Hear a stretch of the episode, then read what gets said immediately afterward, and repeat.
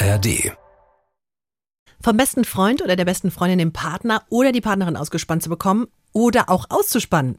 Das ist eine Leiche, die noch lange in einem gern kann. Maximilian Pollux kennt beide Seiten und nimmt uns heute mit in seine Teenagerzeit. Da hatte vielleicht das erste Mal auch so ein bisschen dieses Gefühl von, hier werde ich gesehen, hier werde ich geliebt bekommen. Wenn du schlecht über deine Freundin oder deine Frau oder dein Umfeld sprichst, dann redest du schlecht über dich. Und ich weiß noch, wie ich mich da selbst in mir gedreht und gewunden habe. Und es war auch so schlimm, dass ich das heute nicht mehr machen würde. Der Gangster, der Junkie und die Hure. Ein Podcast von SWR3. Hallo und herzlich willkommen wieder zu einer neuen Folge GJH, der Gangster, der Junkie und die Hure. Und mir gegenüber sitzt der Gangster Maximilian Pollux. Schön, dass du da bist. Ja, yeah, ich bin heute sehr in Love mit dir. Und du bist auch völlig energetisiert. Energetisiert. Könnt ihr den richtigen ganzen Tag zuschauen. Danke. Ja, Dito? Tito, also Augenrollen, weiß Was sagt man da jetzt? Ich bin doch noch mitten in meiner Vorstellungsrunde. Mensch. Aber wer stellt denn hier eigentlich vor? Ich übernehme jetzt einfach mal das Wort. Gerne. Nina Workhart. Das bin ich. Das bist du. Die Herrin, Hure-Herrin. Uhrherrin in der Runde. Richtig. Und du bist der fabelhafte, fabulöse Roman Lemke. Yeah, that's right, man. Aber ich bin auch in Love. Ja. Mit Marie und Johanna. Mhm, Ja, ist angekommen. Meine Nichten. Also, Ja, die eine hat tun dir demnächst- gut, ne? Die eine hat demnächst, äh, wie heißt denn das? Äh, Konfirmation, glaube ich. Irgendwas aus der Kirche da. Mhm. Das ist Ähm, also du viel Drogenerfahrung, ich viel Knast, Nina viel Berufserfahrung. Mhm. Und so setzt sich dieser Podcast zusammen. Genau. Heute haben wir gar keinen Gast. Jetzt sind wir allein mit der Steffi im Studio. Jetzt sind wir zu viert mit der Steffi im Studio. ähm, sonst noch, wer ist noch im Haus? Kannst, kannst du mal bitte die. Die Wollen wir das kurz thematisieren? Danke. Nur ganz kurz, ich weiß. Wir sind nämlich, eigentlich Also, sind wir will's sogar nicht zu sechst. Ja, weil die Jungs, ich muss es kurz erklären. Okay, ja, sagst du, aber wir sind die Jungs sind völlig aus dem Häuschen, weil ich heute ein Oberteil ohne BH trage. Und das ist nicht durchsichtig oder so, aber es scheint sehr zu irritieren, dass wenn das Fenster offen ist, man sieht, dass ich Brüste habe. Das ist ein so bisschen kälter Ich würde, also wir sind wirklich jetzt keine pubertären Teenager und wir Nein, versuchen nein, auch nein, echt, nein, nein. die Farbe ist zu hell, beige oder creme. Die so- Frauen wissen, Es dass ist- es nude ist. Es ist Also Hautfarben. die Farbe heißt sogar Nude. So, genau, das ist. Und das ist so original. Es ist wirklich, man könnte dem vorbeischauen einfach denken, dass, ich bin nackt.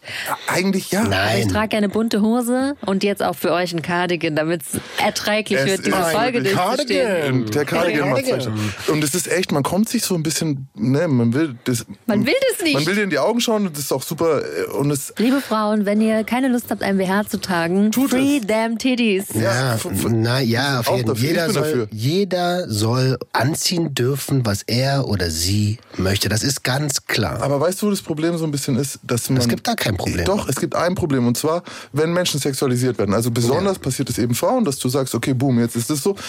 Jetzt ist aber bei mir, ich will das nicht. Ich möchte das nicht tun. Aktiv möchte ich es nicht tun. Mhm. Aber es passiert ein unbewusster Vorgang. Ich glaube, Das ist mir kommt Biologie. manchmal Aber- vor, dass es Frauen nicht nachvollziehen können, weil sonst wäre es keine Diskussion. So, weil dann würde man sagen, ja, sexualisiere mich nicht. Aber ich, ich sexualisiere dich ja auch nicht so auf die Art. Und ich denke mir so, äh, weder mache ich es bewusst noch aktiv, sondern ich muss aktiv dagegen kämpfen. Aber du So. sprichst ja darüber. Genau, du sagst genau, was bei dir los ist. Und ich glaube, das ist gut nachvollziehbar und nicht auf eine schmierige Art. Ich weiß nicht, Roman, ob das so gesehen wird. Also ich kann mir vorstellen, dass es jetzt Frauen gibt äh, oder Menschen gibt, die uns nicht zustimmen. Ja, Die, ich glaube, es ist schwierig, weil du weißt, dass du mit mir lachen kannst und dass Ja. ich sehr locker und offen bin, was mein Körper und mein ganzes Thema betrifft. Aber ähm, natürlich hat jede Frau das Recht, ohne BH äh, unterm Shirt durch die Gegend zu laufen und nicht jede muss sich dafür auch nur einen Blick antun oder einen Spruch anhören. Und nur weil ich das ab kann, heißt das noch lange nicht, dass es jeder abkönnen muss. Genau. Und es sollte auch überhaupt nicht zu einer Fremden, haltet bloß eure Klappen und so. Also, Ja. ne, bei dir kann ich jetzt was sagen, aber die Frage ist wirklich, und es ist eine Frage, ich stelle sie und ich stelle sie als ein Mann, der lernen will, der ein Ally sein will, dem Feminismus gegenüber und allem, was ich sein kann, Frauen gegenüber. Ein was? Ein Ally, ein Alliierter, ein Verbündeter. Ah, okay. Manchmal können wir nicht mal mehr sein, weil wir als Cis-Männer irgendwie von vielem gar nicht betroffen sind. Dann können wir nur Verbündete sein.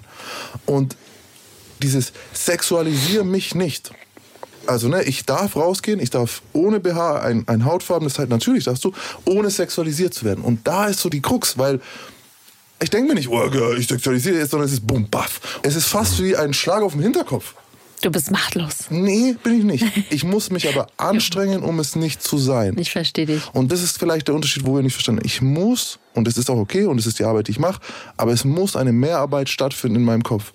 Und ich will jetzt nicht dafür gewertschätzt werden, dass wir es tun, also, aber ich wollte es nur mal in den Raum werfen. Es macht was mit uns. Und Roman ist überhaupt nicht so wie ich in der Hinsicht. dass wir- Also ich bin viel äh, tittenmäßiger als Roman. Absolut. Und trotzdem haben wir beide Ja, so es liegt aber daran, dass ich welche habe. Das eigene. Die sind toll, aber ey, und ich schwör's dir mal, mein, der, mit dem, also wirklich, der kannst du, es- so ging's die ja sind ein los. bisschen behaart sein, So ne? ging's ja los, da war das erste. Der eine mag so, der andere so. Deswegen war mein Akku auch schon so leer, weil ich mich da schon Nein, ablenken aber du musste. hast, vielleicht bin ich auch einfach zu naiv zu denken, ey, man kann doch über alles reden. Man sollte über alles reden können und ich habe gerade versucht, für Verständnis zu werben. Es fühlt sich für euch nicht so an wie für uns. Das ist ein Fakt. Ich Dito, es fühlt sich für euch auch Türrahmen. nicht so an wie für uns. Ja, glaube ich. Ja, das glaub ich ich. glaub, aber du kannst mich mit einem Ding in den Türrahmen laufen lassen. Und ich muss aktiv dagegen kämpfen, in den Türrahmen zu laufen. Da passe ich heute gut auf deinen Nee, Kopf mach auf. nicht. Du sei wie du bist, feel free und wir arbeiten an uns. So, die Leiche der heutigen Folge ist also Sexualisierung von Menschen in unserer Gesellschaft. Nee, gar nicht. Es ist was wieder aus meiner Jugend. Es ist mir fast so unangenehm wie das Thema gerade. Ja, aber gut, jetzt kommen, kommen wir mal zum Thema. Ey, schreibt mir, aber seid nicht zu unfair zu mir, ja? Wie gesagt, dieses Thema ist nicht zwingend ein Geheimnis. Es ist einfach was, das so an den Fundamenten irgendwie wackelt, an was ich gern sein will. Weil der Mann, der ich heute sein möchte, wird von dieser Leiche, von der ich euch heute erzähle, gefährdet. Und deswegen habe ich das lange Zeit nicht zugelassen, dass ich das auch mal gemacht habe. Und wenn ich dran denke, finde ich mich selber schwierig. Oh, jetzt bin ich sehr gespannt. Pass auf, die Story. Also es geht ein paar, paar, paar Jahre zurück. Es wäre so geil, wenn du sagen würdest, ey, gestern. Also gestern, also genau, ja, genau nach all dem. Ich habe so eine Leiche. Nee, eigentlich ist es ja heute schon passiert, weil ich habe heute schon Nina sexualisiert, obwohl sie mich nicht danach gefragt hat. Eieiei, also sind wir doch beim Thema. Hat's gepasst, mein creme-nude-farbenes Oberteil? Ja. Okay. Nee, hat eigentlich nicht zu dem Thema gepasst, aber das ist jetzt die Leiche, die ich eigentlich ja schon heute erlebt habe. Die andere ist ein bisschen her. Ich war frühreifer Junge, glaube ich, so ein bisschen. Andere Jungs haben sich irgendwie für andere Dinge interessiert, Fußball, Pokémon. Po das war nach meiner Zeit. Ach so. Pokémon war nach meiner Zeit, aber auch so andere Sachen einfach. Die haben sich sogar für die Schule interessiert oder was weiß ich. Und das hat überhaupt gar nicht gepasst zu dem, was mir damals eigentlich schon gut gefallen hat. Und es war Mädchen. Ich fand Mädchen schon sehr, sehr früh cool. Und ich habe mich auch wohl gefühlt mit Mädchen und fand es immer gut, was die machen. Also ich weiß, ich hatte auch schon eine Freundin, bevor ich interessiert war an Sex. Da hat man aber auch schon irgendwie so ein bisschen rumgemacht und so. äh. Ich erinnere mich, wir haben uns im Keller dann so, oh, da war, oh, ja, dann hat man so mal sich so angeguckt und so. Und, aber keine Ahnung, es war nicht irgendwie sexualisiert. Irgendwann bin ich jetzt 13 und da sitzen wir. Also es war noch weit weg von 14. Es gab einen Homie von mir und den nennen wir Bo. Und Bo war kein einfacher Charakter, so der hatte etwas sehr Brutales. Ich kann mir sehr gut vorstellen, wie in einem Stephen King-Roman er so beschrieben wird. Also Stephen King hätte seine Freude an diesem Charakter gehabt. Ich weiß nicht, ob ihr Stephen King Bücher schon gelesen habt. Der beschreibt gerade diese Bully-Charaktere manchmal so gut, dass du die wirklich vor dir siehst. Und er war so, weißt du, die anderen Kids mochten ihn nicht unbedingt. Der kam aus schlechten Verhältnissen, auch USA-mäßig würde man White Trash sagen. Eltern Alkoholiker, äh, lebten so in einem heruntergekommenen Haus, so am Stadtrand, weißt schon, Müll im Vorgarten, ähm, irgendwie Fenster, äh, eins geht gar nicht mehr zu, das Haus, ganze Haus ist irgendwie komisch, es riecht ein bisschen schlecht. So ein bisschen wie bei den Flodders. Ja, nur ohne Humor. Okay. So, ne? es ist meistens ohne Humor. Es dass, ist in dass wir darüber gelacht haben Ja, ja. früher, ist eigentlich Traurig, auch schon traurig. Super viel haben wir gelacht über irgendwelche missbräuchlichen Geschichten. Aber er ist so alt wie du. Eher drei Jahre älter. Ach so, das ist natürlich schon eine Menge, wenn man 13 ist, ne? Ganz anders. Ja. Kom äh, rasiert sich. Ja. So, ne? Und der haut Äh, auch schon Jungs auf die Fresse, weil er kann. ey, hat Leuten den Schädel eingeschlagen, so wirklich. Also so das Gesicht zu Matsch gehauen. Drei kleine verlauste Hunde rennen rum im Garten. Ich verstehe. Dieser Sperrmüll überall. Der Vater und jetzt, äh, habt ihr Natural Born Killers gesehen? Ja, klar. Der Vater hat mich an Malorys Vater erinnert. So. Dieses immer Unterhemd mit Flecken, so, äh, also manchmal auch rot und, und gruselig, super kräftiger Dude, der wanzt, äh, Alkohol stinkt, torkelt ein bisschen, aber wenn er sich schnell bewegt, erwischt er dich so. Also so, huh, äh, Bo selber, Riesendude. Hat American Football damals schon gespielt und hatte sogar irgendwo eine komische Art von Förderung. Also die waren halb Army und er war irgendwie, die Mutter war glaube ich Amerikanerin. Er war halt gut in, also Football. Du und in dem Alter, der hat wahrscheinlich 100 Kilo oder mehr gewogen. Und wenn du mit 16, 17 100 Kilo oder mehr wiegst, dann bist du in der Little, also in dieser League, ich weiß nicht, wie sie heißt beim Football, dann bist du halt Du, du, Der Brecher. Drei Kinder Ja. können dich nicht halten. Ja. So, und dann war der sehr, sehr erfolgreich da und mutant einfach und mochte mich. Und das Dein ist, Glück. Das ist gut, ja. Okay. Präzise, weil ich immer viel Ärger gemacht habe. Mhm. Und es war mein Glück, dass dieser Riese sozusagen, den auch viele in dem Viertel eben, oder alle in dem Viertel kannten, auf meiner Seite war. Ja, das kann man vielleicht an der Stelle mal sagen. Und das ist eigentlich, äh, dass das so ganz aus, natürlich aus mir rausgeschossen kam, dein Glück. Es ist gerade in der Schulzeit nicht eines jeden Glückes, der Freund von solchen Charakteren zu sein. Ganz im Gegenteil. Die meisten kriegen aufs Maul, die meisten werden gemobbt. Und äh, das ist nicht schön. Ich bin auch schon so ein Dude gewesen. So, ich habe schon seine Vorteile gesehen und seine Nachteile ausgeblendet, um profitieren zu können, wer er war und wie er war. So. Und ich habe mir jetzt nicht gedacht, oh, ich manipuliere den jetzt, dass der mein Freund ist, sondern ich einfach, ah, ist gut. Mit dem willst du cool sein. Ich bin cool mit ihm so. Und objektiv natürlich dann auch, oder was heißt natürlich, aber es spielt dann noch mit rein, kein schöner Dude. Also halt super schlechte Haut. Das ist zum Beispiel jedes andere Kind, ne? wenn der kleiner und dünner, hätte jeder gesagt, oh, oink, oink, Piggy und so irgendwas. Und zudem habe ich das nie gehört, dass das jemand gesagt hat, wo er dabei war. So, ne? Natürlich nicht. Wo er Ähm, dabei war. So. Ja, ja, wo ich dabei war. Sonst, sonst war das schon so. Und jetzt kommt aber ein Ding, was bei dem außergewöhnlich noch war und einer, eigentlich der Hauptgrund, warum ihn die Leute nicht mochten. Das war nämlich nicht die Brutalität, weil Brutalität kommt bei Kindern gar nicht mal so schlecht an, bei vielen, sondern er log ständig. Und zwar heute weiß ich, compulsory, also wirklich zwanghaftes Lügen und so ohne Scheiß in jedem dritten Satz eine vollkommen sinnlose Lüge. Aber ist ja auch klar, also du hast deinen Vater beschrieben und ich denke sofort, natürlich lügt er. Warum? Naja, wenn er zu, das ist seine Überlebensstrategie. Wenn der nicht lügt, kriegt er zu Hause aufs Maul und ist ein gebrochener Junge. Und wenn er nicht lügt, bekommt er, der ist ja auch auf der Suche nach Liebe und Anerkennung, bekommt er keine Anerkennung. Ja, es ist so, aber damals, ne, als Kind denkst, verstehst du es ja gar nicht. Du denkst dir nur, die Leute haben alle gesagt, der lügt, konnten sie ihm aber nicht unbedingt ins Gesicht sagen. Und als Freund von ihm musst du damit irgendwie umgehen. Ne? Also hast du versucht, das auszublenden. Und es waren so, schon so Sachen wie, ja, ey, aber am Wochenende war ich auf dem, äh, so hast du den Kampf gesehen, so Henry Maske-Kampf. Ja, ich war doch da, ich war im Ring gesessen. Ja, genau. Und du so, Digga, wir haben uns doch gesehen am Samstag. Ja, so, ja, aber danach bin ich zum Kampf gefahren. Ja, nach Köln. Ja, ja.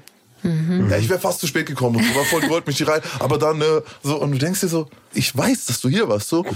Und so ging das halt in einer Tour. Aber du kannst ihn auch nicht konfrontieren, weil sonst kriegst du aufs Du Maul. kannst ihn nicht konfrontieren. Und das war dann schon so ein bisschen, ich habe mir dann diesen, über die Zeit schon so einen Status irgendwie so, aber bei diesen zwanghaften Lügnern kommst du da nicht durch. nee, kommst du auch nicht. Da kommst du mit der Wahrheit. Das wird, die gehen da nicht drauf ein. Er würde ja auch gerne, dass das seine Wahrheit ist, also dass Genau. das wirklich wahr ist. Und ich habe das auch schon oft beobachtet bei äh, wirklich zwanghaften Lügnern, dass sie sich das selber glauben. Also das wird sich so lange eingeredet, bis es irgendwie ein Stück weit wahr wird, weil auch die Leute um dich rum gar keine, was heißt Lust, aber einfach, es bringt nichts dagegen zu gehen. Es bringt nichts immer weiter nachzufragen, um diese Lüge dann endlich aufzudecken, die so offensichtlich ist, sondern das Umfeld macht mit. Er flippt ja dann auch aus. Das ist ja, Genau. wie gesagt, das ist seine Überlebensstrategie. Er braucht das sogar. Und ich finde das so faszinierend, was wir Menschen für Mechanismen entwickeln können, um in unserer Umwelt halt naja, ich sage immer überleben. überleben. Ich sage immer überleben. Ich kann es nicht anders erklären, weil es ist tatsächlich ein Überlebensmechanismus. Und ich finde es total faszinierend, weil ich kann mich an eine Zeit erinnern, da habe ich ich war klein und schmächtig und wollte nicht aufs Maul bekommen.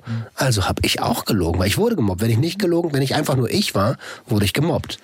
Und dann habe ich angefangen zu lügen, dass ich die Balken biegen, bis und zwar ich habe immer das erzählt, von dem ich glaubte, dass der andere mir dann mehr Anerkennung, dass ich im Ranking steige, aber auch immer in einem Level, dass es hätte wahr sein können. Und ähm, das ist eine super Strategie. Deine Lüge muss geglaubt werden, weil wenn du konfrontiert wirst, wird es schwierig. Ja, genau. Deswegen muss die gut sein. Bei ihm war ja so, wer will ihn konfrontieren? Deswegen findet es am Ende keinen Stopp mehr. Wie gesagt, du warst nicht beim Henry Maske-Kampf, du warst hier noch um fünf. Wie warst du um sieben in Köln, so, ne? Von Nürnberg aus.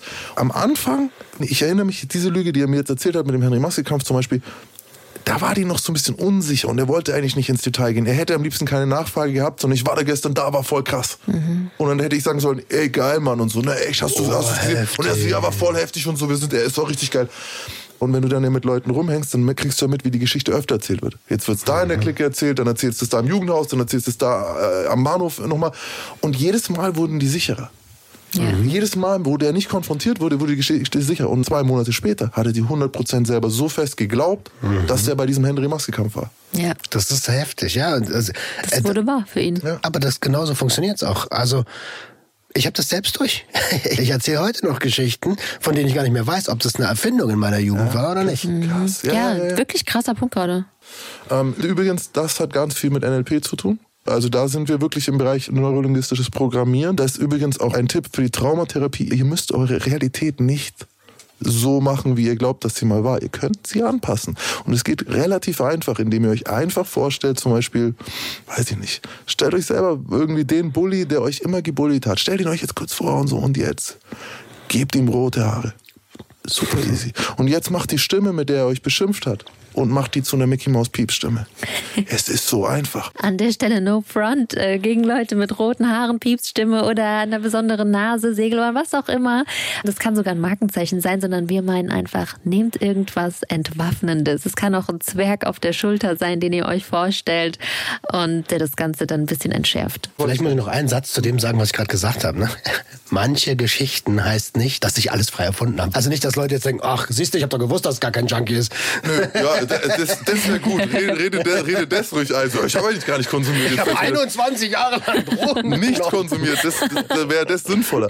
Ich glaube, wir wissen alle, ja, was okay. du damit gemeint hast. so ging es auf jeden Fall also bei ihm in einer Tour und ich habe wirklich viele Lügner in meinem Leben getroffen. Ähm, auch selber, wenn ich jetzt überlege, ich sage eigentlich immer, ich bin ein wahrheitsliebender Dude und ich würde nicht lügen. Aber ich habe nie gesagt, dass ich ein Drogendealer war. Und während ich ein Drogendealer war. Also was habe ich denn erzählt? Also es ist irgendwie schon, ne, allein aufgrund meines alten Jobs habe ich auch immer Dinge nicht gesagt. Bei ihm war es pathologisch und ich habe eigentlich nur einen anderen getroffen in meinem Leben, der war in Straubing, bei dem es auch so krass war. Die- Dieses Lügen, ohne davon den Vorteil eigentlich zu haben, denn offensichtlich so viel zu lügen, dass dir keiner mehr irgendwas glaubt, das ist schon. Für mich zeigt das eine sehr, sehr krasse Verletzlichkeit. Und wenn ich solche Leute treffe, bei mir ist auch ungefähr zweimal im Leben passiert, dann empfinde ich eigentlich Mitleid, weil ich diese Schwäche sehe und diese offensichtliche Lüge. Das tut mir leid, dass diese Person sich so in die Ecke gedrängt fühlt äh, von der Gesellschaft oder von allem um ihn rum, dass er lügen muss. Und ich spiele das mit. Also, oder zumindest habe ich es in der Vergangenheit immer gemacht. Ich sag dann bezüglich Henry Maske-Kampf, oh krass, heftig, cool, dass du da warst. Nimm und Mal. ja, und ich gebe ihm dieses Geschenk der Aufmerksamkeit dann in der Hoffnung, dass es irgendwann reicht. Also in der Hoffnung, dass diese Person irgendwann denkt, ich muss nicht lügen. Ist ein bisschen vergleichbar. Also nee, eigentlich ist es überhaupt nicht vergleichbar. Aber weißt du, wo man so eine Sache noch mitspielen sollte? Demenz. Bei Demenz, genau. Meine Oma ist dement und ich war, ich war mit meiner Mutter mal bei ihr zu Besuch und also die hat irgendwelche Geschichten erzählt, dass sie Daimler gefahren ist. Sie hat noch nie einen Führerschein gehabt und so Sachen. Ne? Das ist süß. Mit Hut, so Ja, hat sich so- vorgestellt. So So. ein Und, und, und sie hat sogar gesagt, ich habe das Auto von Opa kaputt gefahren. So, äh, nein, hast du nicht. Aber, aber meine Mutter hat so dagegen geredet, das kann gar nicht sein, du, du hast es noch nie. Und ich sag so, hey, lass sie doch. Ich habe sie gefragt, wo bist du lang gefahren? Erzähl mal ein bisschen. Ja, wie war das Wetter? Ja, äh, genau so, weil es ist doch, was willst du jetzt machen? Willst du sie jetzt konfrontieren, damit sie gar nicht mehr weiß, was los ist? Der, der, ich habe eine Demenzschulung mal gemacht für die Malteser, weil wir ins Altersheim immer gehen und so und sehr viel gelernt. Und der Satz, den, den ihr euch da merken könnt, ist, verwirrt nicht die Verwirrten. Es macht gar keinen Sinn. Wir wissen, sie ist verwirrt. Jetzt verwirrt sie doch nicht noch mehr, sondern geh doch mit. Es, es macht nichts kaputt. Bei den Lügnern bin ich mir nicht ganz sicher. Das Ding ist, ich habe es konfrontiert später im Knast auf eine ganz andere Art. Weil da mein eigener Status so sicher war, dass ich dachte, okay, komm, ich kann dir ein bisschen was abgeben, vielleicht helfe ich dir. Und habe ihm in einem ruhigen Moment mal gesagt, du musst es nicht tun. Digga, ich weiß, du bist nicht, der kam von irgendeinem Dorf und er so, ja, da gab es eine Gang, das waren die Alpenzeller Messerstecher. Und ich so, Bruder, damit tust du dir keinen Gefallen. So, ne? Du musst das nicht sagen. Du bist sicher, solange du hier bei uns bist, du kann dir eh nichts passieren, mach das nicht. Und der hat das nicht zugelassen. Natürlich. Das ist nicht durchgelassen so. Der hat es nicht durchgelassen. Da weißt Keiner. du, dass es Aber aber, das ist ja- pathologisch Ja, es ist pathologisch. Und er konnte nicht aufhören so. Das bestätigt ja die These. Das ist seine Strategie, die ist ja so lang gefahren. Selbst wenn er bei euch damit aufgehört hätte und er wieder, ich weiß ja nicht, wofür er verurteilt wurde, aber wieder in sein altes Umfeld zurückkommt, dann kannst du ja nicht auf einmal aufhören damit, sondern das, äh, dann bist du aktiv lebensbedroht. Ich glaube, es sind unglückliche Menschen. Ja, Voll. Das absolut. muss richtig schrecklich sein. Der zweite Grund, warum ihn keiner mochte, war dann eben doch diese Brutalität. Gepaart mit dem bist du halt einfach nicht Wir sympathisch. sind jetzt wieder bei Bo. Bei Bo, genau. Ich habe ihn nie Tiere quälen sehen. Weil er wusste aber auch, dass ich das nicht mögen würde. So. so wie er Menschen gequält hat, würde ich nicht sagen, dass er keine Tiere gequält hat. Auch die Hunde hatten ein bisschen Angst vor ihm. Er hat auch so kleine Sachen gemacht, wie zum Beispiel einem Jungen mal die Augenbrauen abrasiert. So, ey, komm mal, ne, Mann, ich mach dir hier so einen Strich so und dann macht er so einen Strich in die Augenbraue und, und dann kommt er und dann rasiert er ihm die ganze Augenbraue ab. So eine kleine Sache ist das gar nicht, Ja, bei, bei 13-jährigen Jungs ist es so. Für einen Erwachsenen wäre es jetzt so, okay, dein Leben ist gefickt die nächsten vier Monate, aber beim anderen war es auch. Die hat beide Augenbrauen, sah aus original wie. Wie ein Daumen. Sah, sah aus wie. Wie ein Daumen. Es sah aus wie ein Daumen. Wie ein Zeh. Aber das ist doch Mobbing schon. Also ich finde, das ist gar Safe. keine kleine Sache. Wenn mir jemand die Augenbrauen abrasiert hätte oder ich habe mal von einer Story gehört aus einem äh, Mädcheninternat, da wurde einem Mädchen ein bisschen Enthaarungscreme aufs Kopfkissen geschmiert. Die hat keine Glatze danach, sondern Oh, nur eine kahle Stelle. Oh, ist das asozial. Ja, das ist genauso asozial. Ja, genau, Sorry, ist aber das ist ja für auch. mich genauso. Ist es, Ja, ist es, du hast recht. Weißt du, im Vergleich zu was er sonst gemacht hat, war das mit dem Abrasieren noch nett, weil der hat dann einfach Leute zum Klumpen gehauen. Es ist über 20 Jahre her und der andere Junge ist auch in Ordnung. Halt. Hat Das wieder Augenbrauen. Problem ist, er hat ja viele andere schlimmere Dinge gemacht. Techniker war er jetzt keiner, Kampfsportler auch nicht, aber eben groß und brutal. Ich habe auch mal gesehen, wie der jemanden gebissen hat zum Beispiel, Mhm. weil der hat ihn einfach festgehalten und gebissen. Und er ins Gesicht, in die Wange. Ja, aber jetzt stell dir vor, du wirst wie von einem Orang-Utan oder so gehalten. Du kannst dich nicht, weil der dich einfach zusammenklammert. Oh, Eieiei. Also Das ist, ist schwierig. Es ist ist hart, ist- brutal.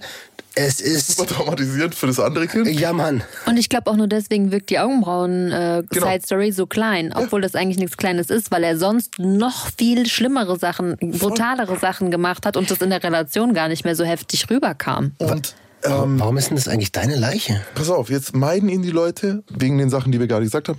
Brutaler Lügner. Jetzt kommt aber dazu die Asi-Familie. So, ne, das war damals, die haben gesagt, die Asis, die Asis. Und das weißt du ja selber auch. Aber dann, du weißt, die Leute sagen es jetzt nicht ins Gesicht, du weißt aber auch, die wohnen anders als du. Ja. Also das wusste er alles.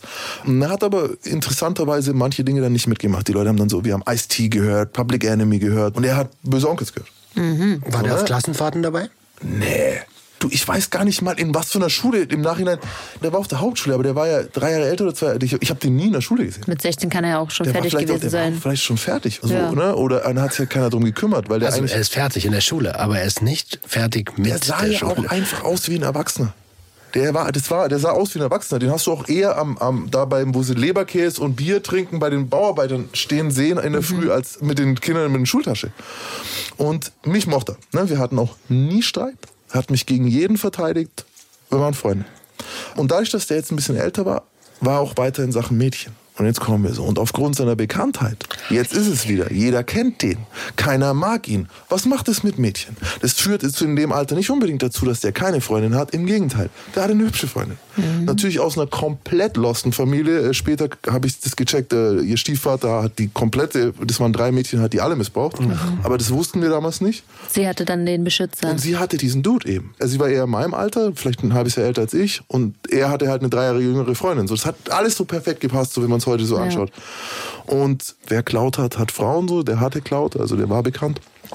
Und äh, übrigens, Cloud ist Reichweite, könnte man es übersetzen, heute auf Insta. Und bevor es Insta gab und Social Media gab, war Cloud nur in der Realität zu kreieren. ja. Sowas wie Fame. Netzwerk, Fame. ja. Netzwerk, Fame, das hattest du damals nur entweder über Geld oder über deinen Ruf.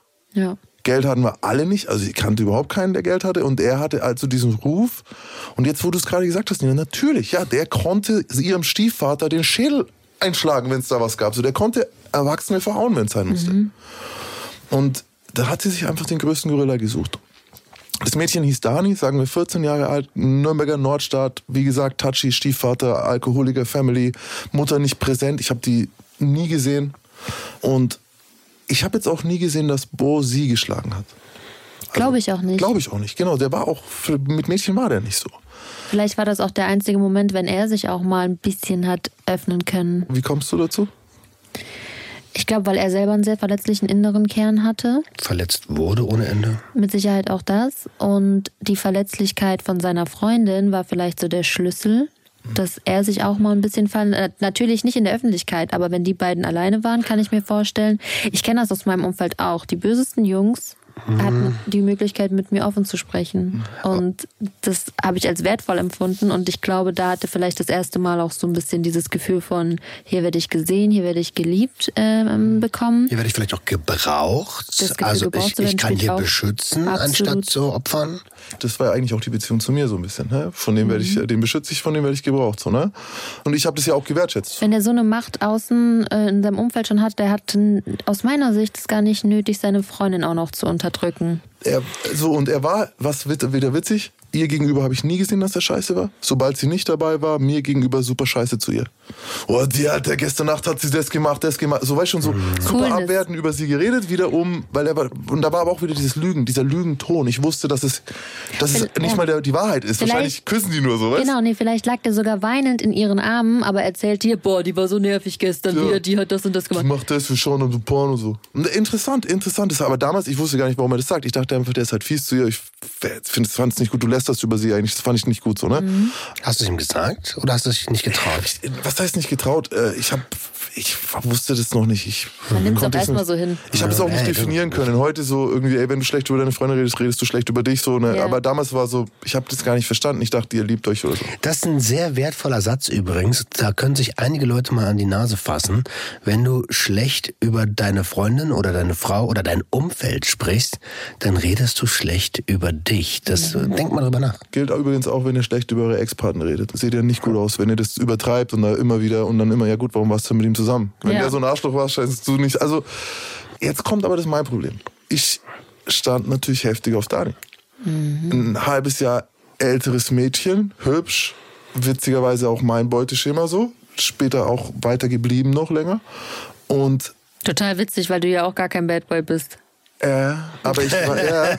Und es kam eine Sache dazu, für die ich mich heute, weiß ich nicht, ob ich mich dafür schäme oder so, aber ich dachte, die haben Sex.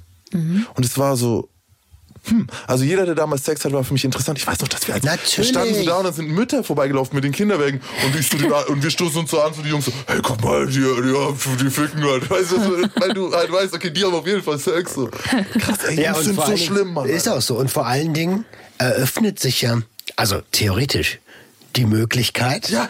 genau, dass, es, dass auch du Sex haben Ich könnte könntest, theoretisch Sex weil haben. die Person hat Sex. Genau, und wenn du die ansehen kannst, dann ist sie real. Also, du, wenn, du, wenn, Es ist so, es ist so wenn du einfach. siehst, kann es passieren. Und jetzt pass auf, es war natürlich, seine Freundin stand nicht zur Debatte, weiß man in dem Alter auch schon, so geht nicht Ja. Bros before Hoes oder was. Äh, natürlich Schwachsinn, aber ihr wisst, was ich meine. Schwachsinn. Aber jetzt pass auf, und jetzt, irgendwann ist er sechs Wochen am Stück in den USA. Hat irgendein Football-Ding, Alter, ich weiß bis heute nicht, weil ich das, das war Norris Rams und Nür- Nürnberg hat schon eine Football-Tradition, auch wegen PX und viele Soldaten, da war irgendwie, und er ist in den USA. Und ich habe Dani getroffen. Und ich glaube, das erste Treffen war zufällig so, du triffst dich da in der Hut, du triffst dich da, du triffst dich da, dann triffst du dich absichtlich. Und dann meinte sie, und Wie war das damals so? Was hast du gesagt? Komm, du sagst ja dann nicht mehr, kommst du raus zum Spielen oder, sondern. nee, was machst du morgen halt so? Sehen wir Willst du uns morgen. chillen? Hat man das schon chillen Nee, gesagt? nicht. Lass mal Abhängen, abhängen, lass ja. Abhängen, abhängen. Sehen wir uns mal. Und das war ja, du hast keine Handys gehabt, deswegen waren solche Dates waren in feste. Verabredungen. Du hast morgen um vier sehen wir uns und dann hast du auch darüber ja nicht mehr reden können mit dem anderen, sondern du selber hast nur gedacht, aber morgen um vier sehen Und du wusstest so aber auch, du hast auch direkt eine Rückmeldung bekommen, wenn nämlich am nächsten Tag um vier keiner da war. Hast du aber eine halbe Stunde mindestens gewartet. Ja, ja, Ja. natürlich. Halbe aber Stunde heute safe. ist, heute ist so, okay, du versuchst noch ein paar Tage hinterher zu schreiben, so dies, das, was ist denn los, war was. Und der andere hat sogar noch die Möglichkeit zu sagen, ja, sorry, ich hatte keine Zeit. Das war, im, obwohl das war im Real Life auch so. Ja aber, ja, aber damals war der Ablauf, du wartest eine halbe Stunde, dann suchst du eine Telefonzelle oder ru- rufst dort an. Dann, geh- ja, hallo, hier ist der Maximilian, kann ich mal die Dani sprechen? Ja. Und dann so, ja, die Dani ist nicht da. Und dann so, hä, wo ist denn die da? Vielleicht kommst du noch mal wieder zum Treffen, noch mal eine Stunde gewartet. So. Oder du bist direkt nach Hause und hast geklingelt. Sie meinte eben irgendwie so bei einem der Treffen, wo wir dann schon alleine war und nicht irgendwie die andere Gruppe dabei war, so. Und meinte sie dann so, ja, sie und er hätten sich ja eh getrennt. Also sie hatte sich davor irgendwie schon abtrennen wollen. Sie haben sich eigentlich getrennt. Sie sehen sich ja gar nicht mehr. Und dann hat auch gesagt, man will nicht mehr und so. Und so hat sie mir so ein bisschen diese Tür aufgemacht. So, ey, wir sind ja eigentlich schon getrennt. Und du konntest es nicht nachprüfen. Du hast nicht, also du hättest jetzt nie, heute schreibst du eine WhatsApp, redest mit ihm, du kriegst es ja mit. Aber damals war so, wir, wir sehen dich in sechs Wochen halt. Ja.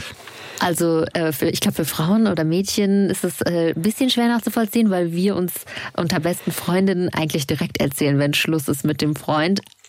Deswegen.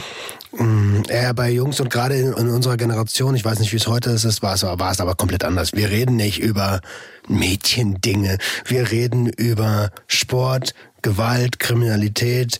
Und wenn man dann sowas hört, dann glaube ich schon, dass man per WhatsApp mal nachgefragt hätte, wenn es das schon gegeben hätte. Okay. Das können sich die Leute heute gar nicht mehr vorstellen, wenn ich manchmal so True Crime Wochen Fälle sind mache. ein ganzes Leben für manche. Ey, und das war aber normal. Da kam dann in den sechs Wochen von einem guten Freund vielleicht ein Brief aus Ja, den USA und, oder Und wenn wir ganz ehrlich sind, Entschuldigung, dass ich ins Wort falle, oft hält so eine Beziehung die sechs Wochen auch nicht durch. Ja, genau, in dem Alter schon mal gar nicht. Gar nicht. Und das ist auch alles, das sind alles schöne Teile, die ich mir danach so einreden kann oder auch damals eingeredet habe. Aber äh, Fakt bleibt, selbst wenn sie seine verdammte Ex-Freundin ist, vor den zwei, drei Wochen war das damals nicht Ja, so, ja, dass ich du mit weiß, der ich Ex-Freundin von deinem, einem deiner besten Der Freunde kommt ja wieder. Der kommt wieder. Und ich wusste eigentlich, dass sie nicht Schluss gemacht haben. Ich wusste, damals weiß man ja auch alles voneinander oder so gefühlt. So, ich Ja. hätte mitgekriegt, wenn die Schluss gemacht hätten. Klar, du redest nicht über den Job, du redest auf gar keinen Fall über die Schule, du hast eigentlich nur das Privatleben. Privatleben. Und da, da weiß man, glaube ich, man weiß wahrscheinlich weniger, als man eigentlich denkt. Ei, Auf jeden. Fall verlieben wir uns. Das ist der Sommer. Weißt du, es ist der So- der Sommer der Liebe halt. Und es war so schräg für mich, weil auf der einen Seite bin ich jetzt mit meiner Traumfreundin so zusammen, der ich eh schon ein halbes Jahr davor irgendwie hinterhergejagt habe. Und auf der anderen Seite weiß ich, dass ich mit jedem Kuss so einen Freund betrüge. Und Das wusstest du? ja, klar, Alter. Mehr noch, Mann. Das ist ein Freund, der mich töten wird, wenn er wieder da ist. Das checkt das man. ist ein Weißt du- Freund, der mich töten wird. Weißt du, ich, Ich mein, war halt immer high, so. Ich hätte das äh, einfach gut verdrängt. ich habe da schon manchmal gekifft, aber noch nicht so jeden Tag. Das ging da gerade los. Ich wusste, dass er es nicht weiß, weil kein Social Media. Das war richtig schrecklich. Dann hast du so dieses, oh, du fühlst dich schlecht, Schuldgefühle kommen. Was machst du? Mehr küssen. Mm, weil das hilft in dem Moment, wo du küsst, spürst du es nicht. So Überkompensation. Das war dann auch das erste Mädchen, das bei mir übernachtet hat. Wow. Äh, meine Mutter war nicht da.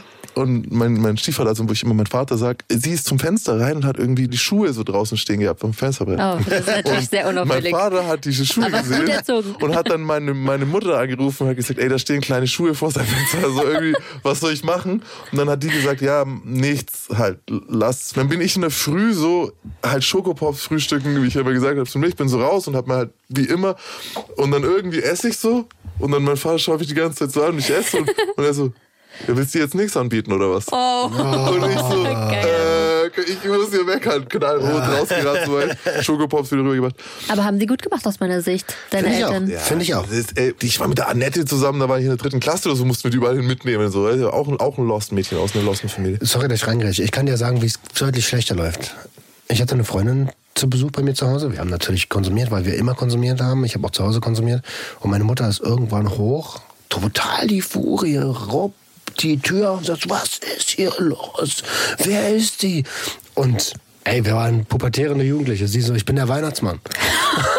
Und dann ist die noch mehr eskaliert, hat, wollte die rausschmeißen. So. Bestes Beispiel, wie es gut geht, war gerade dein Dad und dein, deine Eltern. Ja. Und das ist genau das Gegenbeispiel, weil ich bin direkt mitgegangen und bin vier Wochen nicht mehr Ja, zu sowas gesehen. bei mir auch. Ja.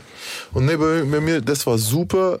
Hat jetzt natürlich nicht dazu geführt, dass ich weniger sie bei mir übernachten habe lassen und so, muss man auch sagen. Ne? Also da, da müsst ihr dann auch, wenn ihr den Weg so geht, also dann ist der nächste Schritt eigentlich Kondome ins Zimmer schmeißen oder vor die Tür legen oder was auch immer. So, ne? Ein also, Herz aus Kondom.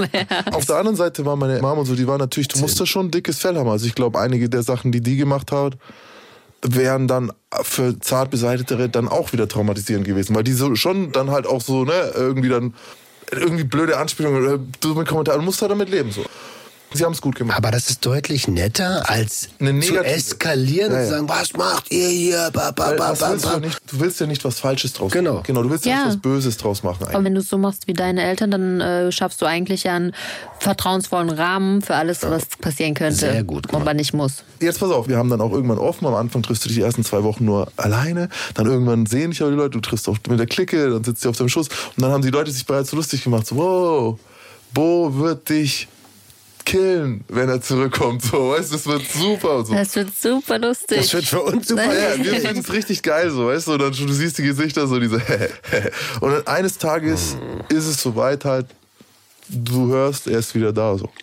Und ich erinnere mich sehr, sehr gut an den Tag, weil es war irgend so eine, so eine Kerwa Stadtteil in, in, in Bayern, sagst du Kerwa, also eine Kirchweih, so Wie sagt man in Berlin? Was für ein Ding? Kirchweih, eine Kirmes, eine Kerber. Ach, äh, eine, ja, ja. eine äh, Ein Stadtfest. ein Stadtfürst, äh, so, sowas, ne? Geil. Weißt, jeder war so am Autoscooter gestanden.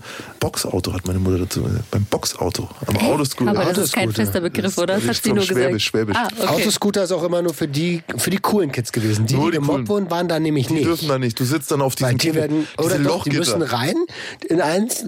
Und dann muss der andere für sie fahren. Der, dann ich kommt der, der hüpft hinten drauf und fährt so cool für die. Ich war mit dem Typen, dem der Autoscooter gehört hat, zusammen Natürlich. und habe mir diesen Universalchip geben lassen und konnte so viel fahren, wie ich wollte. Ja, du hast so ein anderes Leben. Deine, da, da alles, was du, du hast, du hast diese ganzen Dinge erlebt, von denen wir nur träumen konnten. Ja, ne? Ich wollte der Typ sein. Ich dachte, das sind die coolsten Männer der Welt. Dachte ich auch. Dir die, ähm, Dani auf jeden Fall an dem Tag sah Hammer aus, weil an den Tagen sahen die 14-jährigen Mädels für uns dann alle Hammer aus. Dann Ja. haben sie um die Lippen dann nochmal mit nochmal nachgezogen und so und überall Lidschatten, also bis hoch an die Stirn so rein und es war sehr wild und die Haare auch. Ähm, ja, Und außerdem blinkt alles außenrum. Absolut. Und außerdem gab es bestimmt in der letzten Mädchenzeitschrift noch den neuesten sexy Stringtanger, den man sich dann so hochgezogen hat, wie es ging. raus, du den musst Oh, raus. aus der Hüfte. Ähm, ich hatte ein schwarzes Raiders-Shirt, ein Starter Raiders-Shirt, habe ich richtig überlegt. Ähm, Raiders. Also, das ist eine, ist eine das Footballmannschaft, ist eine ne? Footballmannschaft. Die waren damals noch bei LA, heute sind sie bei Oakland. Weil Bo dein Kumpel war, hast du gedacht, komm, ich zieh ein Raiders-T-Shirt an. Keine, es war auch cool. Ich wollte, vielleicht schlägt er mich da nicht. Nee, ich, mich, ich weiß noch, und das ist noch dümmer, weil ich bin zwei, dreimal nach Hause, um mich umzuziehen, weil ich mich nicht entscheiden konnte, in welchem Outfit ich sterbe. Das war so wirklich ich so. Also, wenn ich dann schon, ich werde es nämlich kriegen, ja, dann will ich auch irgendwie Cool kurz, aussehen. kurze Hosen besser, um verprügelt zu werden oder lange. Ich konnte mich nicht entscheiden. Lange. Ja, so. Und Definitiv. auch, und witzigerweise, ich hatte damals noch nicht vor, mich zu wehren. Ich meine, der 35, 40 Kilo mehr als ich und ich, ein fairer Kampf aussichtslos und ein Messer oder so Ich wollte ich nicht. wissen. Ich wusste innerlich auch, dass ich der Wichser in der Geschichte bin. Deswegen hatte ich gar nicht so dieses, ey, ich muss jetzt da irgendwie. Mhm, und ich bin an dem Tag sogar noch zu Hause bei ihm vorbeigegangen. Geklingelt wieder, um, sozusagen, um mich zu stellen. Und ich so, ey, das erledigen wir gleich. Du bist wieder hier. Hau mich gleich. Der war nicht da, weil ich schon dann Freunde getroffen, die so, hey, der sucht dich schon und so. Und ich so, er weiß Bescheid, der sucht dich. Und du so, ah, okay. Und ich so, okay, wo kommt er auf jeden Fall hin? Ich bin beim Autoscooter. Sagt ihm, ich bin beim Autoscooter. Sagt jeder, den sieht, ich bin beim Autoscooter. Und da so auf mein Schicksal gewartet. Und es ist ja wirklich, als Kind ist es so, wie ein Duell oder so. Es ist so, es, ist, geht um Leben und Es Tod. geht um Leben und Tod. Es ist super ernst. Es gibt nichts Ernsteres. Natürlich. Und Dani sitzt so die ganze Zeit bei mir und so ein bisschen. Und ich überlege auch immer, Ach, ist du es hast ja auch noch dabei. Ja, sie ist ja da. Bist du ein Trottel, Hey, was soll ich machen? Ich kann nicht sagen, geh nach Hause. So, äh, äh, so, Guck ich, dir den Kampf an. Guck dir den Kampf an. Es wird keinen Kampf geben. Guckst du, wie ich sterbe? Ja, genau. Und dann- Wegen dir. Und dann sitzt sie immer so auf meinem Schoß und du fühlst dich nicht ganz so wohl, weil du denkst, das ist, wenn er sie so sieht, bist du vielleicht noch wütender. Und dann gerade als er auftaucht, ist sie irgendwie mit einer Freundin äh, pinkeln, was weiß ich. Und er kommt so auf mich zu und ich sehe ihn und dann wirklich in, in meiner Erinnerung teilen sich so die Leute so zur Seite und er läuft wie so ein verdammter Ork auf mich zu mit einem neuen Shrek, der Shrek so kommt. ein neues Football-Jersey an, irgendwie so läuft so auf mich zu, so bam, bam. Und ich so, okay, Mann, ich stehe auf und der Blechboden um den Auto. Ja, Ich weiß noch, wie ich so da saß und ich diese Löcher spüre. Deswegen Trauma so. Ich spüre die so und ich so, okay, jetzt du gehst auf den zu und stirbst wie ein Mann halt. Steh auf, lauf auf ihn zu, so bin mir sicher. Ich sehe die Riesenfäuste und schau ihm halt in die Augen und in den Augen schon so, ich weiß, was ich falsch gemacht habe. Ich bin bereit und ich werde auch nicht nicht werden so auf die Art. Und er sieht mich so an, kommt auf mich zu, streckt mir so die Hand entgegen. Und ich denke mir, oh, Das ist eine Falle. Nimm ich die Hand und er drückt die voll fest und zieht mich im nächsten Moment so ran. Ich so, jetzt bin ich tot. Und umarmt mich. Krass. Und umarmt mich und gibt mir so den hier so diesen. Und ich sag halt, ich hätte weinen können im Moment, weil es das ist ja wieder mein Vater-Ding so, ne? Äh, Größerer, bärtiger, schweißiger Typ umarmt mich. Da habe ich im Knast noch mir immer gedacht, ha, Papa. Und, Oh mein Gott. und ich sag so, tut mir leid. Es tut mir leid so. Und er so, ja, ist schon gut und so. Und so. Wow. Das Bo, hab ich nicht Alter. war so krass schräg, weil ich bis heute nicht weiß, warum er mir nichts angetan hat. Und jetzt hatten wir aber schon drüber. Weil er halt im tiefsten Inneren doch keine. Also, das ist es, ihr habt ja auch gesagt, warum Ja. lügt er so viel? Da bin ich auch heute das erste Mal drauf. Warum lügt er so viel? Natürlich, ich habe nie wieder drüber nachgedacht mit dem Wissen, das ich heute habe. Warum lügt jemand so viel? So, ja, natürlich, Überlebensstrategie, es war nötig, sonst bist du gefickt irgendwann. Und dann auch diese Gewalt, ja gut, wenn du nichts anderes kannst, in Anführungszeichen, wenn das deine Kompetenz ist, das sehe ich heute bei Kids, die viel aushalten können, die viel austeilen können. Die haben eine Fähigkeit, die wäre vor 100 Jahren noch was wert gewesen. Vor 300 Jahren wären die Helden gewesen. Heute sind sie gar nichts. Heute ist es nirgends nützlich. Kann, willst du einen Laptop schlagen, damit er angeht oder Ja.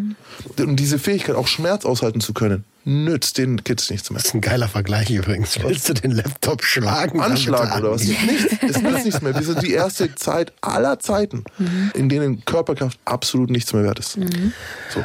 Es sei denn, du möchtest einen Beruf erlernen, der für die Gesellschaft wichtig ist, die es braucht. Es braucht diese Berufe. Und da kannst du Kraft gut gebrauchen. Jo, aber in der Schule nicht mehr. Nein, in also der es Schule ist auch nicht. so nicht mal mehr der Stärkste in der Schule. Weißt du was? Früher war der Stärkste in der Schule war eine Auszeichnung. So, das war so ein Voll. Titel, das war ein Ding, das war auch ein deswegen- Label. Sogar die Lehrer haben es irgendwo respektiert. Ich habe doch gesagt, also Sportler sind wahrscheinlich immer noch die coolen, aber Sportler waren auch früher die, die immer mal irgendwo ausgetickt sind. Und es gibt keinen Sport in Deutschland für den. Deswegen Football, Ringen, das spielt alles keine Rolle in, in deutschen Ja. Schulen. In den US US-Schulen ist wäre der immer Standard noch bis zum dort. College. Der hätte, der hätte ein College-Degree bezahlt bekommen, wo jeder andere irgendwie dafür 300.000 Euro zahlen muss. Aber jetzt lass uns noch mal kurz zurück zu Bo, weil der gibt dir die Hand, er sagt, das ist schon gut und du bist in dem Moment scheiße, jetzt muss ich mit meinem Fehler ewig leben, weil jetzt hat er dir auch noch vergeben, eigentlich hast du dir vielleicht sogar ein bisschen gewünscht, bestraft zu werden, vielleicht? Wahrscheinlich, ja. Ja, ja, doch, voll. Jetzt, wo du sagst, ich habe mir gewünscht, dass ich halt überlebe, die Prügel, aber die Narben dann hab. Ja. Und weißt du, was er gemacht hat? Er hat mir, er hat mir ein Geschenk aus den USA mitgebracht. Oh mein Gott, da fühlt man sich ja ganz Hat er dich schrecklich. doch weggefegt, er Das, er hat mir, und es Oh, war süß. ich ich sogar ein bisschen Tränen in den Augen. Und es war ein Halter für Cappies, Oh. wo du die so reinmachen kannst, dass du die sogar theoretisch in die Waschmaschine tun kannst. Die gab es Oh. nirgends zu kaufen in Deutschland zu der Zeit. Und das Internet gab es nicht. Das war so ein, wie so ein, der musste einen halben Koffer voll gehabt haben damit so. Und das hat er mitgebracht. Und Guck mal, was der für einen Kern hatte. Was der für ein Kerl? Dass der da das war eine schräge. Situation. Ich meine, sowas kann sich auf diese Art eigentlich fast nur im Jugendalter abspielen. Im Erwachsenenalter wäre es ganz anders. Natürlich. Ein Konflikt, Anwalt. Leben und Tod, Anwalt, Bullen, äh, irgendwas, du ziehst um, du machst, du, du klärst. Damals war das so, ich gehe in den Tod so. Das Ja, weil du es dir auch nicht vorstellen kannst. Ja, So, so ein kleines junges Gehirn kann halt auch noch nicht die. Also die Konsequenz kannst du schon sehen, aber du wirst halt, du kannst dir ja nicht vorstellen, dass du 30 wirst. Wie willst du denn wissen, dass. Perfekt gesagt. Ja. Ich habe mir nicht vorstellen können, es gibt ein Leben danach. Und aber auch für ihn war es vielleicht wichtig, diese Vergebung oder dieses, ich löse das nicht mit Gewalt. Vielleicht hat er, ich weiß ja nicht, wann er es erfahren hat, vielleicht hat er auch was geahnt. Wer- Was in dem Jungen abging, können Also wir in nur den spekulieren. USA, da vielleicht, wir können nur spekulieren. Ich kann auch, auch mit Daniel, ich mich da nie ausgesprochen, nie, drü- nie wieder drüber geredet. Also es war, wir haben einfach nie wieder darüber geredet. Kann es denn auch sein, dass vielleicht Bo sogar schon ein neues Mädchen hatte? American Beauty. Ich glaube es nicht, weil das war eine Football-Geschichte, irgendwas, da sehen die keine Mädchen, da gehst du in irgendein Trainingscamp, die drillen die dort zehn Stunden am Tag. Der war auch kein Ladies Man, so, ne, sondern, und mir ist es jetzt erst bewusst geworden, so, weil ich sie halt so hübsch fand und ich sie so cool fand und ich dachte, sie ist so ein tolles Mädchen. Ey, die hatte dann mit 23 drei Kinder, keinen Job, keinen Partner und war alkoholabhängig, so, weißt du, also das war halt, die war ja komplett lost und er war nicht der Ladies Man, sondern sie hat damals Was in ihm gesehen? was in ihm gesehen. Ja, das ist ja das, was du zwischendurch mal kurz angeklungen hast, aber da würde ich sagen, kommen wir bestimmt irgendwann mal drauf, wie das ist als Jugendlicher, wenn du spürst, dass in einem Zuhause was nicht stimmt, aber du es nicht benennen kannst, weil du sexuellen Missbrauch vom Seiten des Stiefvaters nicht auf deiner Rechnung hast. So. Ne, Also ich wäre gar nicht auf die Idee. Ich dachte, er ist ein Wichser. Und sie mag ihn nicht. Aber ich hätte nie gedacht, was da wirklich los war. So. Und wie lange hat das eigentlich mit Dani und dir gehalten? Ey, für Jugendalter hat es sehr, sehr lange gehalten. Also ich kam mir vor wie zehn Jahre, ich denke mal, ja. Also ist schon schon so, es war, es war 13. so lang, also es war lange für, für eine 13, 14, es war Es bis dann halt der nächste, bis dann der nächste Schulwechsel oder Ding bei ihr kam oder so, es war lange. Das war das, das Mädchen, mit der ich ganz viele Sachen zum ersten Mal dann halt erlebt habe. So. Es ging die ganze Zeit um Sex, um das erste Mal vom Pollux. Gab es das denn dann in dem Zusammenhang auch? Ähm, es gab Heavy Petting äh, mit ihr. Ja, weil ich tatsächlich irgendwie schon immer war, wie ich war, gab es parallel mein erstes Mal mit einem anderen Mädchen. Du Schlawiner. Nein, das ist nämlich das. Die Dani hatte gar keinen Sex mit dem Bo. Die Und hat auch nur mit Heavy dir. Petting gemacht und die war auch mit mir noch nicht so weit. Okay, das lassen wir jetzt so stehen. Aber ich habe andere Sachen das erste Mal gemacht, die sehr verwirrend für mich waren. Das lassen wir jetzt auch so stehen.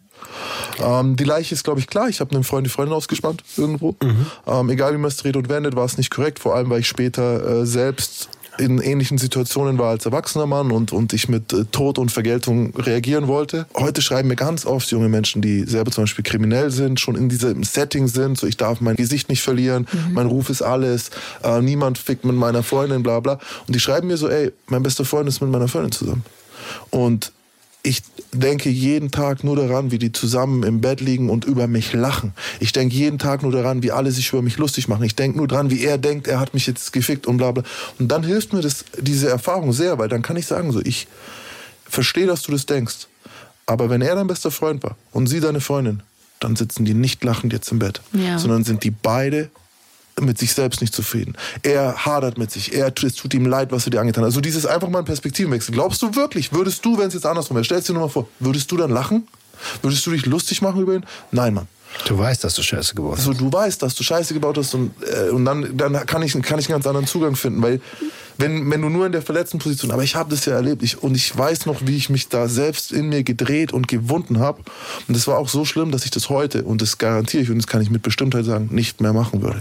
Ey, an der Stelle vielleicht mal ganz kurz, Bo, fa- falls du zufälligerweise, warum auch immer, SWR 3 hören solltest und diesen Podcast hören solltest, Alter, in dem Moment hast du so viel Größe bewiesen. Absolut. In dem Moment Mann. hast du eine krasse Entscheidung für Persönlichkeitsentwicklung getroffen und gegen Gewalt. Und das ist so respektabel. Das ist, also, das kann man eigentlich gar nicht hoch genug anrechnen. Geil, dass du es sagst und wieder, ne, die anderen Kids, die wollten Blut sehen. Ja, die waren sensationsgeil. Und, und dann das nicht zu geben an der Stelle ist äh, drei, doppelt und dreifach groß. Leute, da hat er sich Respekt verdient. Schulen sind wie das Kolosseum, Mit ey. jedem Schlag. Und es war die sechs Wochen erwartete Kampf der sechs. Es war nicht nur 13 Uhr, es war ey, im September ging es zu sein. Ja. Und ich schon, da war ich ja Phasen durchgemacht. Da, da machst du Phasen durch, wo du denkst, bringt's was, wenn ich jetzt anfange zu trainieren? Fluch, Fluch, so. Was- Ja, soll ich, soll ich beide So trainieren oder. Fäuste? Was soll ich, was soll ich machen? Soll ich versuchen, stark zu werden oder schnell? Ähm, es war mir eine Lehre, auch heute so wirklich diese Situation, es kann passieren, wo die hinfällt und so weiter, aber Genau. klärt, versucht es Genau. vorher zu klären, bevor er den Schritt macht. Guter Weil danach ist, ist es viel schwerer danach zu sagen, ey, es ist schon passiert, als zu sagen, es war. Eine Sache vielleicht noch, wirklich, falls Bo hier zuhört, ne, weil wir haben jetzt auch, ich muss anders sagen, weil wir haben ja natürlich recht schlecht über seine Fam geredet. Bo ist übrigens später, wir haben komplett aus den Augen verloren. Ich habe aber noch mitgekriegt, dass er äh, sich wirklich auch liebevoll um seine Familie dann noch gekümmert hat. So weißt sein, sein Dad, diese extrem starken Männer, die dann irgendwie innerhalb von drei Jahren komplett zerfallen so, weil der Lebensstil halt irgendwie, weiß ich nicht, ob es Leberzirrhose ist oder was es alles ist.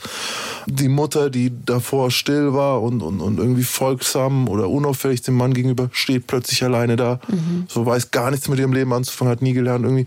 Und ich habe das dann noch so ein bisschen aus der Ferne mitbekommen, dass er zum Militär ist und sich dann immer eigentlich liebevoll um diese Überreste an Familie gekümmert hat. So was Ich habe da auch größten Respekt vor. Also ich glaube, keiner sieht Bo jetzt in deiner Beschreibung als ein Asi, so wie er sich als Teenager gesehen hat oder sehen musste, sondern jeder hat ein Gefühl dafür, wie schrecklich das gewesen ist, in so einer Familie aufwachsen zu müssen und äh, dass da auch viel Verantwortungsbewusstsein zugehört, später für diese Leute da zu sein, die vielleicht auch nicht so perfekt waren in der Prägung.